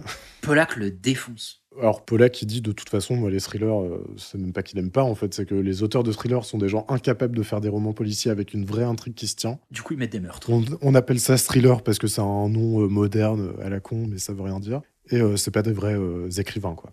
Tout à fait. Il critique aussi le style, il dit qu'en gros c'est une phrase en blanc une phrase en blanc euh, que c'est pas terrible et il critique aussi le, le fond, il dit que c'est pas très crédible et que ça caricature un peu le milieu de la mafia euh, du sud Ouais. de la France, euh, que ça se passe pas vraiment comme ça. honnêtement, même Zemmour lui dit ah vous ressemblez à un personnage d'un film que j'ai vu il y a longtemps avec euh, avec Lino Ventura. Qui se déguise en Oui, pour braquer une bijouterie. C'est ça. Et tu, et tu sens que, euh, je sais pas, moi, Joseph Lupski, si euh, tout ce qu'il raconte dans son livre est vraiment arrivé, mais tu sens qu'ils y croient pas trop et euh, qu'ils disent qu'il a beaucoup trop romancé ça, en fait. Attendez, parce qu'il est en train de se passer un truc. Florian, ça va? Je, je suis, en, je suis en craquage. Euh. Bref. Eddie Mitchell dit qu'il va lire le livre parce que ça l'intéresse. Ouais. Et euh, bon, bah, il est pas très, il parle pas beaucoup en fait, Joseph Lupsi. euh. Non, et c'est marrant, il a un peu un truc de. euh, En fait, c'est vrai qu'il paraît très caricatural. Ouais. Euh, ce- Il aurait pu être. Enfin, je comprends pourquoi il a écrit un roman. En fait, il aurait pu être lui-même personnage de roman. Il aurait pu être créé de A à Z, ce, ce- ce type. Bah, en fait, si tu me dis, Il a. en fait, on dirait, moi, je vais te dire à qui il me fait penser. Et tu, je suis désolé, euh, les inconnus font un sketch Ouais. sur Ardisson qui invite un tueur à gages. Mais t'as raison. Et euh, c'est lequel? C'est Campan joue ce tueur à gages et c'est ultra caricatural. Et là, c'est un peu ça. Tu dis, oui, bah, c'est un Toulonnais euh, taiseux, chauve, euh, Ouais, c'est ça. avec des lunettes encore des années 80. Enfin, genre, ouais, ouais. Ouais. Et puis même dans sa manière de parler, tu vois que c'est un peu le, le bad boy repenti euh, qui, Il est très réfléchi. euh. tu sais, quand il s'exprime, il fait, il fait les négations, il dit euh, je n'ai pas fait ci, Ouais, ouais, ouais. je n'aurais pas pu. Drôle de personnage vraiment un peu ambigu, qui fout une ambiance de mort quand il arrive sur le plateau, qui parle très calmement. Il parle des 18 ans qu'il a passé en cabane. Déjà, c'est pas des trucs marrants. Le fait qu'ils le disent, bah, j'ai. Voilà, ma peine est faite. C'est pas moi, je l'avais pas fait. Euh, un moment, il tente une vanne horrible. En fait, la seule vanne qu'il tente, c'est sur une anecdote perso, évidemment. Oh, oh, Euh, parce qu'il et euh, Pollack est en train de détruire son livre et il dit bah voilà vous savez monsieur Pollack je suis euh, euh, d'origine polonaise et quand j'étais petit on me- m'insultait de, Pollack on m'appelait le Pollack qui était une insulte. Et je vois qu'aujourd'hui être Pollack aujourd'hui c'est encore une insulte. Ce qui est Bon, déjà l'anecdote est dramatique parce que euh, du racisme. Ouais, ouais. euh, c'est dur d'avoir vécu ça Euh, mais le fait qu'il s'en resserve pour menacer quasiment Oui, Michel Pollack en lui disant ton nom est une insulte Surtout que Polak, euh, le premier truc qu'il dit, c'est euh, non, mais moi je suis pas du tout polonais, quoi. Il le dit vraiment au deuxième mot de sa phrase, mais il continue jusqu'au bout. Oui, oui, oui, oui, oui. Donc voilà, non, ouais, c'est. Mais non, c'est juste pour insulter Polak en disant être Polak. Ouais, ouais, je insulte, pense. mais enfin, Mais, et surtout, et surtout le truc, le truc sous-jacent quand même euh, qui, qui ressort à la toute fin de l'interview, c'est que Lupski est un peu en colère contre Polak, qui visiblement n'a pas lu le livre. oui, il est très en colère contre Polak. Parce que Polak avoue euh, avoir pas lu le livre. Parce que Polak dit Euh, ça, c'est pas très crédible dans le livre. Et tout le monde est en mode bah, t'es con. Voilà. Bon, bah, cette interview était euh, un peu pesante. Ouais, un peu lourde. Je crois que c'est tout ce qu'on a à dire, absolument tout, sur euh, cette interview. Il n'y a plus rien à dire sur ça. hein.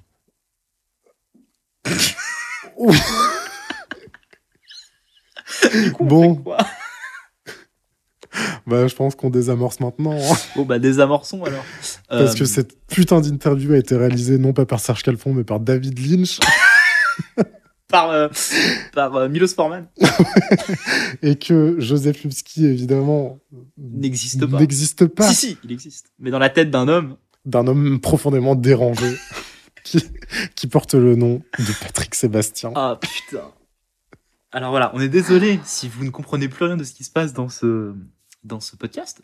Euh, c'est juste que Joseph Lupski est un pseudonyme. Voilà, alors en fait, donc la vraie histoire, euh, c'est que Patrick Sébastien a écrit un livre sous pseudonyme, euh, donc sous le pseudonyme de Joseph Lupski, et s'est fait passer pour ce personnage en interview. il a fait des interviews dans des journaux, et à On n'est pas couché, et c'est la seule émission télévisée qu'il a faite.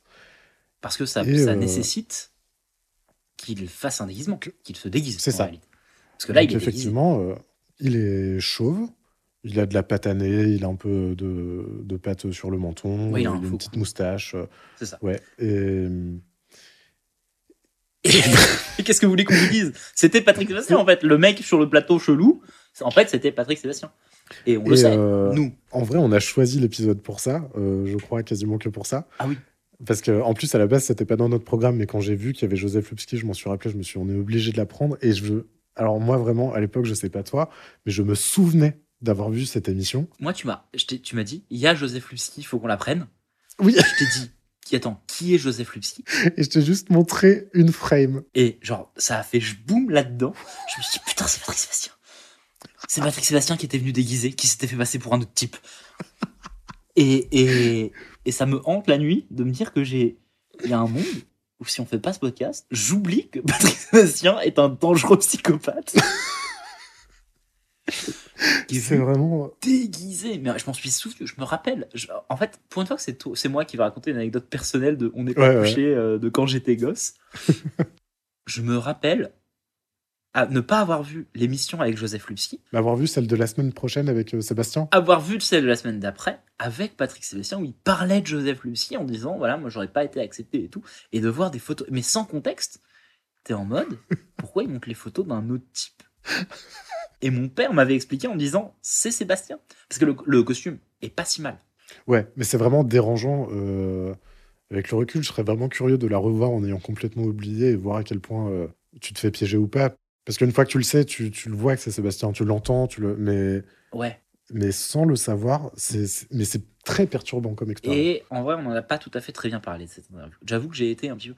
Parce qu'en fait, Zemmour et même Christophe Dominici, et ils se regardent tous quand ils commencent à parler parce que il y a un truc, tu sens que c'est bizarre. Et c'est, c'est, je pense, c'est à la fois créé par le, le personnage qui est hyper euh, mystérieux, mais aussi par, enfin, par le fait qu'il dégage, Bah, qu'il y a un personnage de roman. ouais, et il dégage vraiment un truc euh, très, euh, presque malsain, quoi. Enfin, vraiment. Ouais, euh, ouais, ouais, ouais.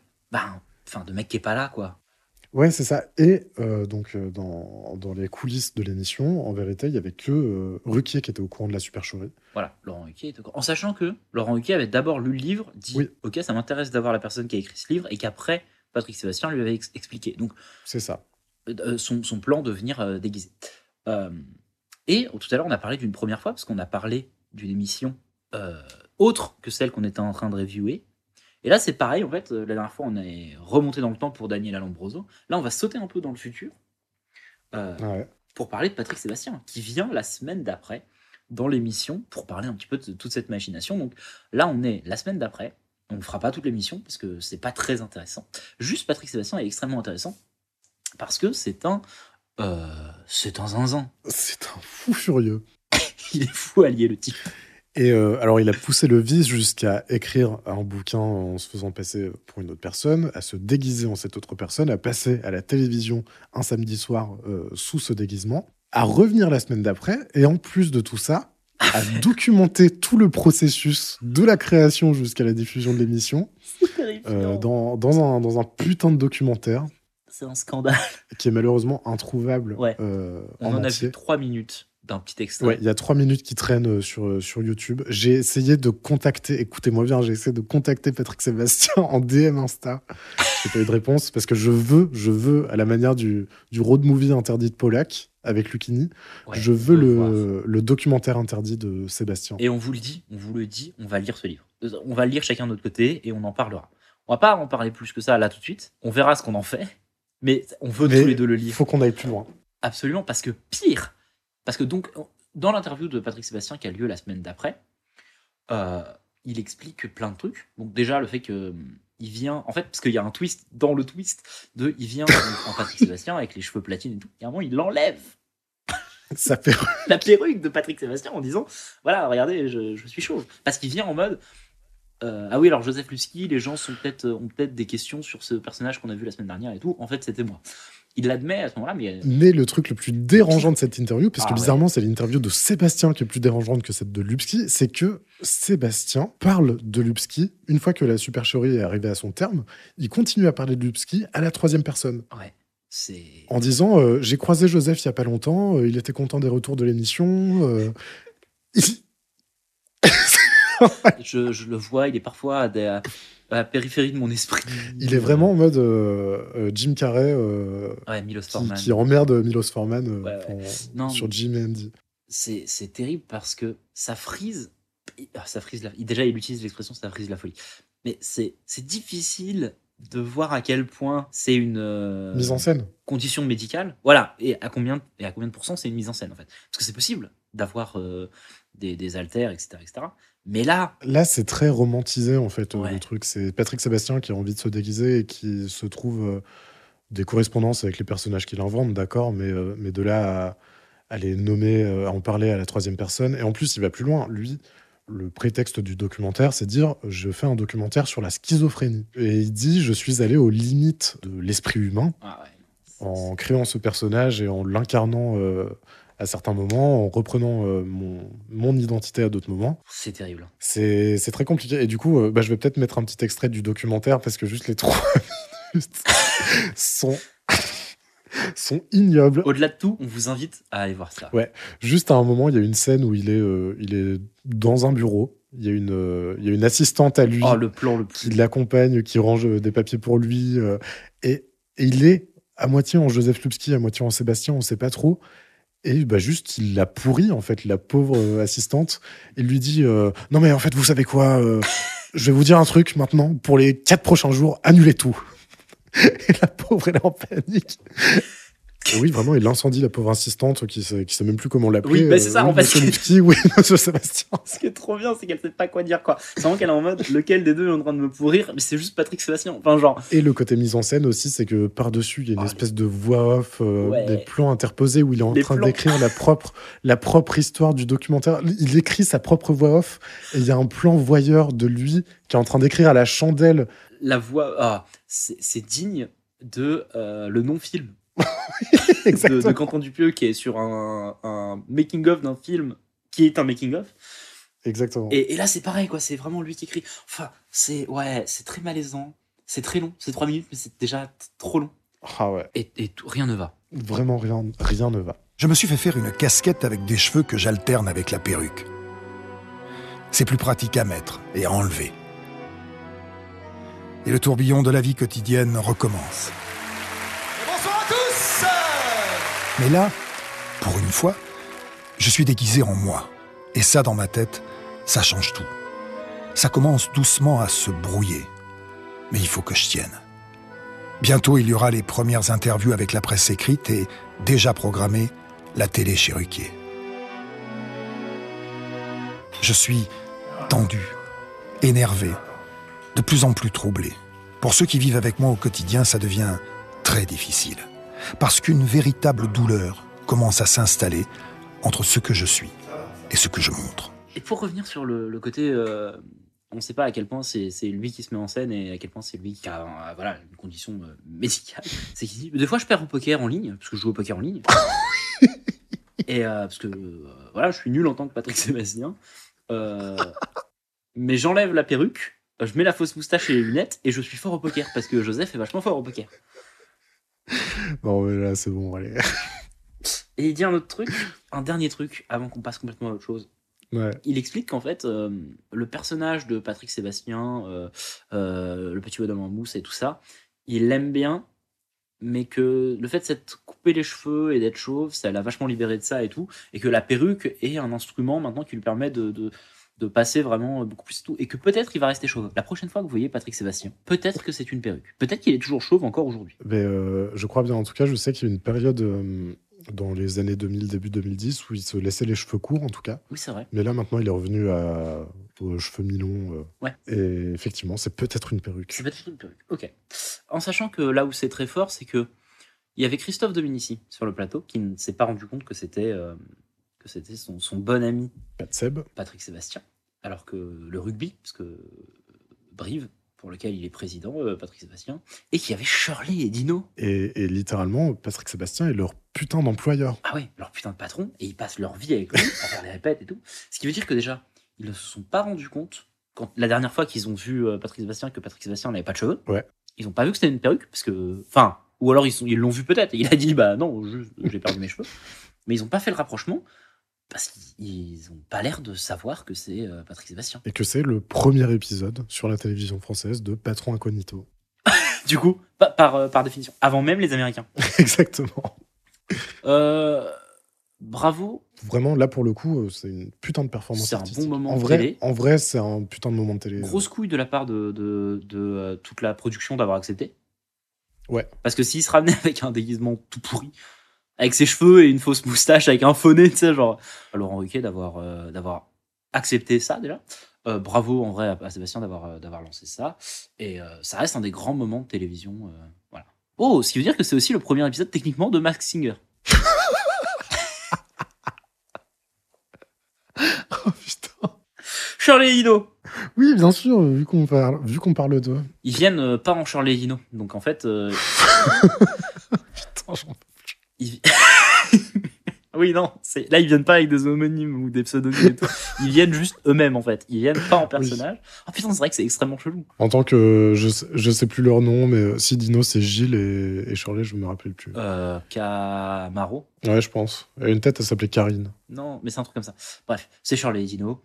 Euh, ils viennent pour présenter un spectacle. Ouais, donc un, un spectacle de théâtre, pardon, une pièce de théâtre qui est un amalgame de plusieurs petites pièces, enfin de plusieurs extraits de pièces euh, qui rend hommage à plusieurs sortes, styles, euh, genres de théâtre. Donc il y a du théâtre de boulevard, il y a du Molière, il y a du Shakespeare, euh, En anglais. et c'est un peu condensé en anglais. Il y a de la comédie musicale. Ouais, voilà, et c'est des extraits de- d'une vingtaine de minutes qui s'enchaînent. Et euh, je crois qu'on n'a pas grand-chose de plus à dire. J'ai pas réussi à contacter Patrick Sébastien, mais par contre, j'ai réussi Oh à contacter Shirley et Dino, oh non. qui ont un petit non, message à te plaît. Oh, Attends. Oh, oh bah écoutez, euh, les amis, c'est super le podcast. euh, oh. Ah ouais, ouais, alors ça, ça on peut le dire, c'est super. hein, oh, arrête, arrête. Et ben voilà, c'est pour les auditeurs. Et puis Florian et Yvan, bah c'est super, euh, on adore. euh, toujours pas couché. Euh, ah mais non, on adore. hein. Ouais, ouais, c'est vrai, on adore, on adore. C'est ma cousine, hein, c'est ma cousine ça. oh, arrête, arrête de dire toujours ça, arrête. T'es un, t'es un putain de traître.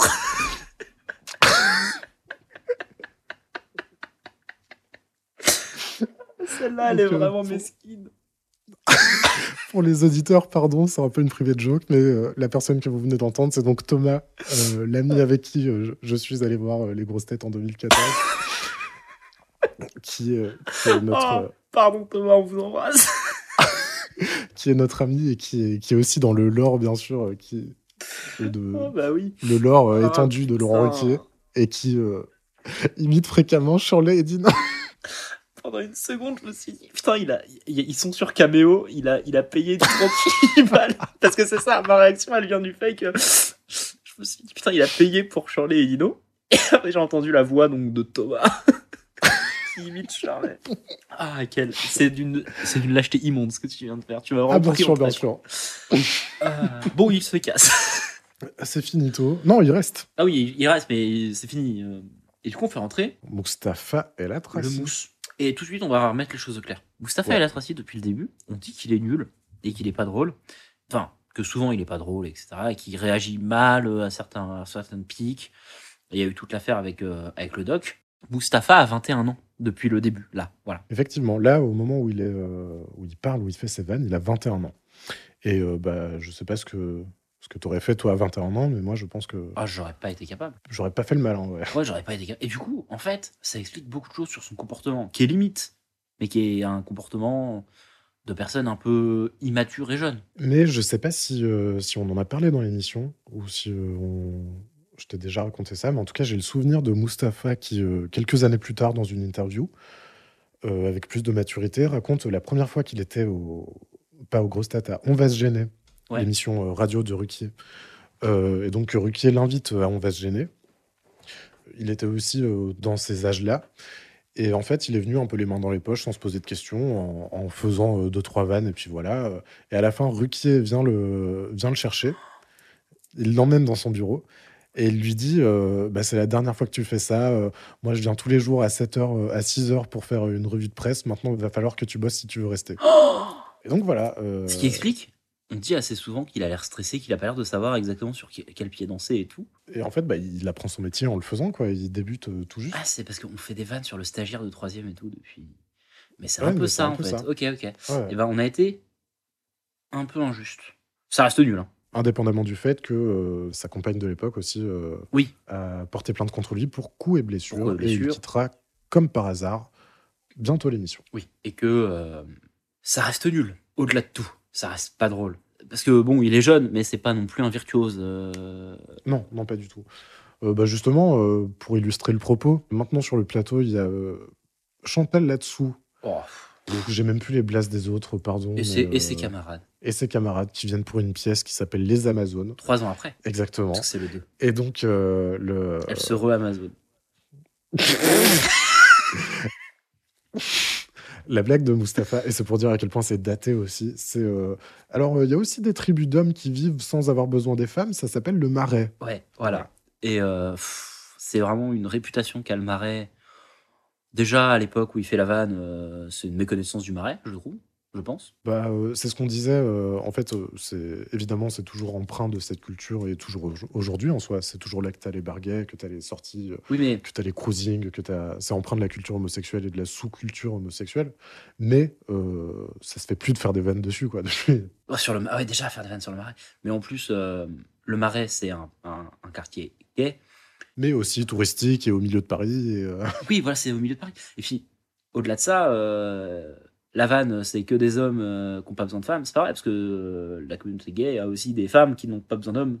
Enfin bref, Évidemment. elle est un peu, elle est pas, elle est pas très droite la vanne. Euh, Ouais, alors peut-être qu'on décortique un peu trop, mais oui, enfin, c'est pas. Voilà. Au-delà de ça, euh, c'est une vanne qu'on ferait plus en 2007 parce que je trouve personnellement, euh, on fait moins de vannes sur le marais. Puis déjà, c'est très parisien. Enfin, bref. Oui, oui, il y a ça. Et c'est pas la première fois qu'il fait ça. euh, il fait souvent des vannes sur euh, des lieux de Paris. Oui, à Clichy. sur, euh, euh, on dit- franchement, ouais. dans le texte, on dirait du Delerme. Bah ouais, ouais, c'est vrai qu'il y a un peu de C'est ça. un peu le, le Vincent Delerme de l'humour. T'as d'autres trucs à dire, toi? Moi, j'ai arrêté de prendre des notes parce que c'est un calvaire. Oh bah non, non, non, c'était c'était long et chiant. Si, il fait, si, si, il fait une vanne qui en soi est pas tant une vanne. Il dit à, à Shirley Guino une fois, je vais voulu vous donner un prospectus de mon spectacle dans la dans la rue, et vous m'avez pris pour un, un fan et vous avez accéléré en scooter. et c'est drôle. C'est vraiment de dire, bah, Shirley Guino sont pas ouf avec leurs fans.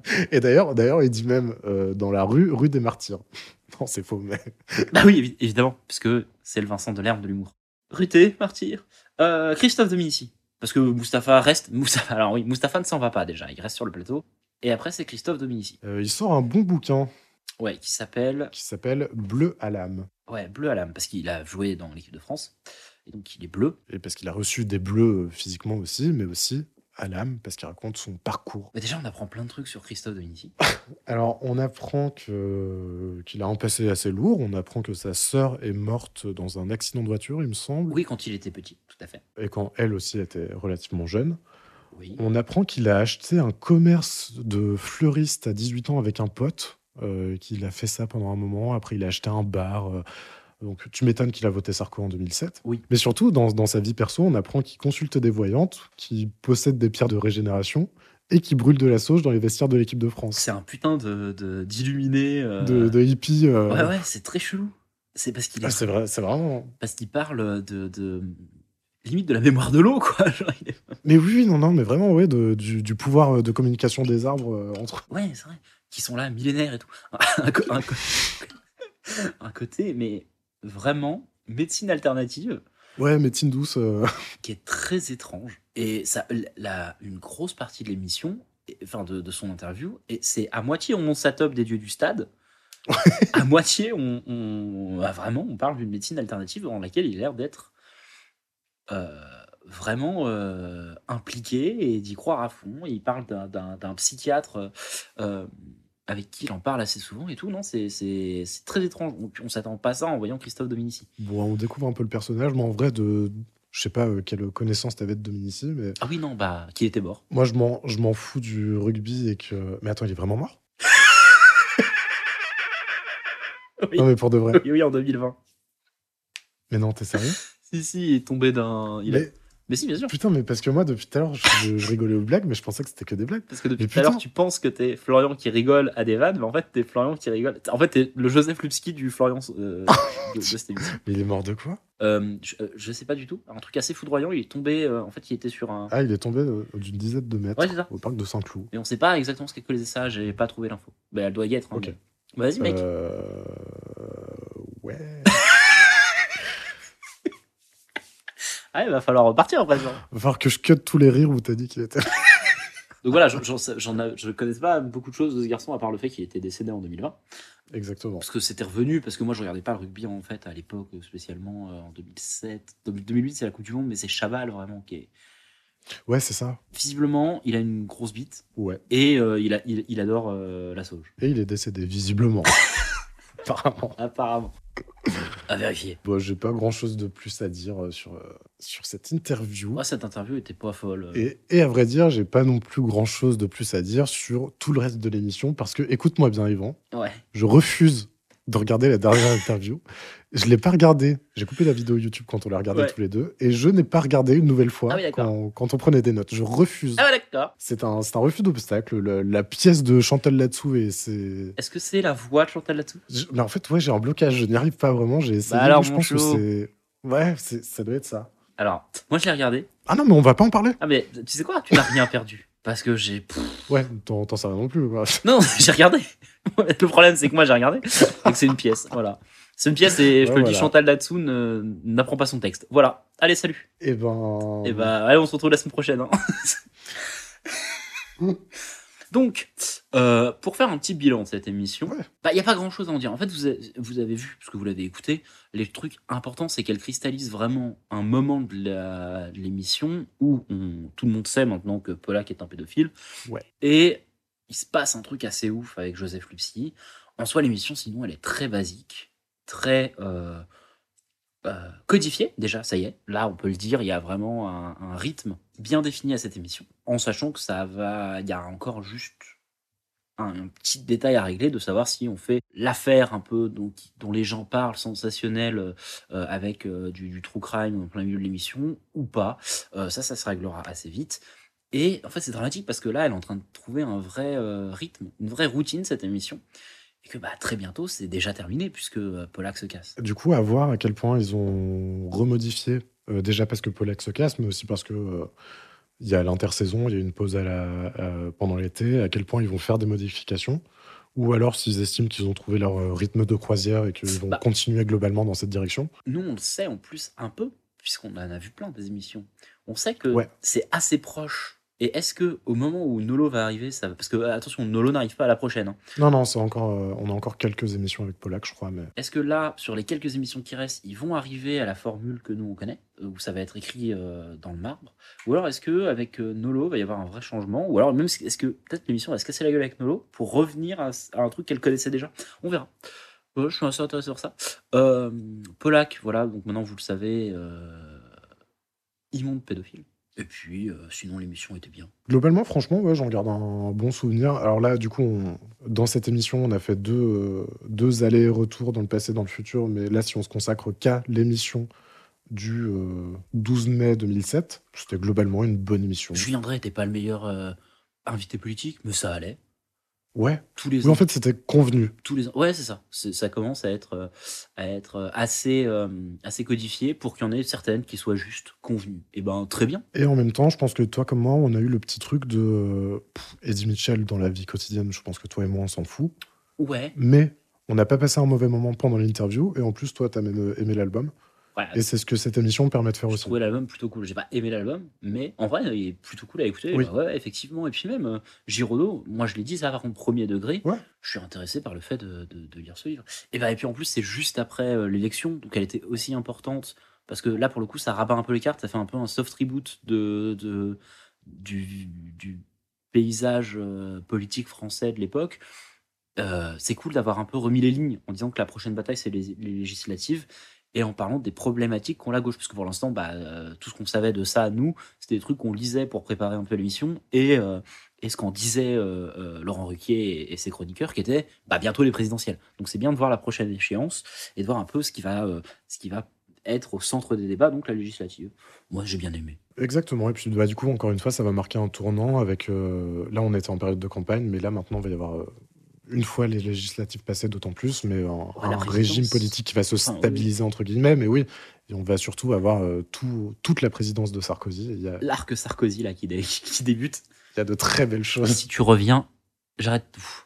Sarkozy Reviens Euh, La prochaine émission, ce sera l'émission du samedi 2 juin 2007, avec comme invité Camini, Jane Birkin, Lou Doyon, Franz-Olivier Gisbert, Fabrice Santoro, Corinne Mayer et Clémentine Célarier. Voilà, et moi déjà le fait qu'il y ait Camini Ouais. et Friends Olivier Giroud Et, ouais, Jane Birkin, j'ai un peu envie. Donc voilà, moi j'ai Ouais. hâte de la voir personnellement. je suis curieux et je pense qu'on n'a pas vérifié, il faudra qu'on revérifie, on vous dira euh, la semaine prochaine, mais ça doit être une des dernières de Polak. Ouais, soit la, ouais, ouais, sans doute la dernière qu'on va faire, une des dernières en tout cas. si- Soit la dernière, soit l'avant-dernière, je Voilà. pense. Donc on dira adieu au vieux monsieur. Euh, Parti trop tard. et puis on dira bonjour, bonjour au grand, au fameux, au délicieux Eric Nolot, mais on n'y est pas, on n'y est pas. Donc euh, voilà. Merci infiniment d'avoir écouté. C'était un peu bordélique euh, l'enregistrement. J'espère que ça rendra bien au montage, mais euh, Ouais, pareil. c'était très cool à faire. Voilà, mais écoutez, on vous dit, on vous souhaite une bonne nuit parce que il est tard et qu'on n'est toujours pas couché. On vous laisse éteindre votre application de podcast et reprendre une activité normale. Allez, ciao, ciao, ciao Oh, t'as mixé les deux, c'est bien.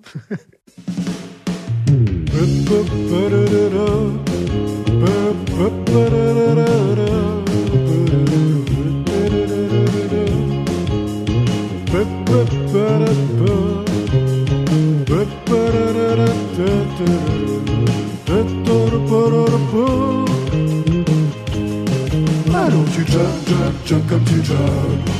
Alors tu jog, jog, jog comme tu jog. Alors tu jog, jog, jog comme tu jog. Alors tu jog, jog, jog comme tu jog. Comme tu jog. J'en peux plus.